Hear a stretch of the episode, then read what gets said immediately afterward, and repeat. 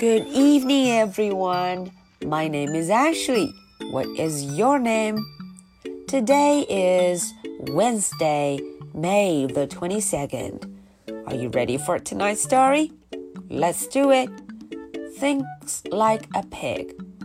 Chapter 14.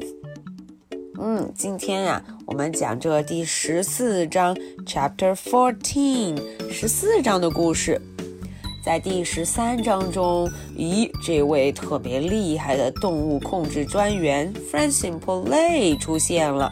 他好像发现了 Mercy，他马上就要采取行动。我们来看看，在这第十四章 Chapter Fourteen 十四章的故事中，嗯，他会不会抓住 Mercy 呢？Uh oh, let's go and find out. Chapter Fourteen.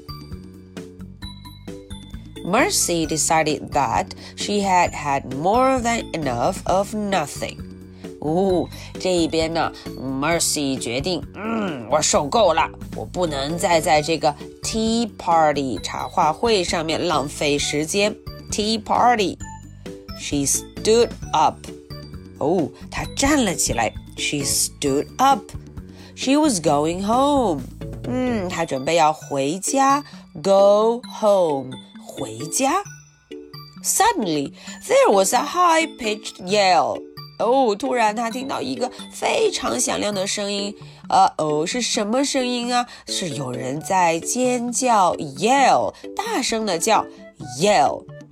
A woman fell from the sky and landed headfirst on the tea table.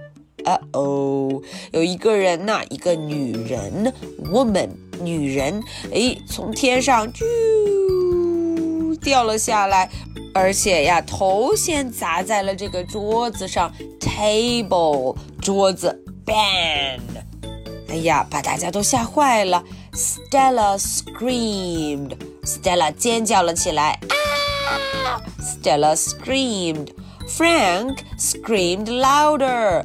Frank 叫得更响，louder 啊 ！Mercy screamed the loudest of all。呃哦，Mercy 啊叫得最响，oink oink oink。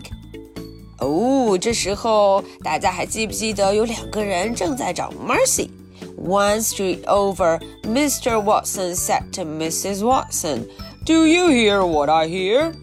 嗯，在街的另一头啊，Mr. Watson 对 Mrs. Watson 说：“哎，你有没有听见我听见的呀 ？Do you hear what I hear?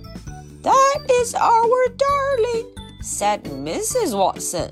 Mrs. Watson 说：“啊，那不就是我们亲爱的 Mercy 吗？嗯，That is our darling. That is our dear, and she is in trouble.” 啊，Mrs. Watson 说：“哦，那是我们的宝贝，That's our dear。而且呀，一听就知道 ，She is in trouble。她有麻烦了，in trouble。” Mr. Watson and Mrs. Watson started to run。这时候，他们决定要赶快跑过去瞧瞧。They started to run。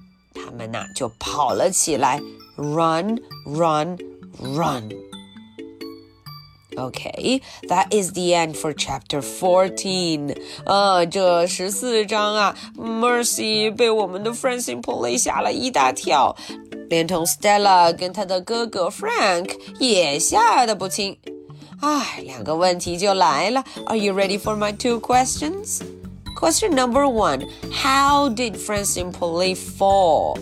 啊，这个问题问的是 Francine Poulet 是怎么掉下来的？哎，或者你想一想，她是怎么着陆的呢？How did she fall?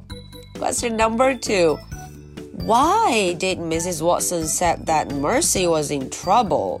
哎，为什么 Mrs. Watson 会说 Our darling is in trouble？我们的宝贝有麻烦，in trouble 有麻烦了呢？为什么 Mrs. Watson 会这么说呢？Alright, so this is the story for Wednesday, May the 22nd. My name is Ashley. What is your name? So much for tonight. Good night. Bye.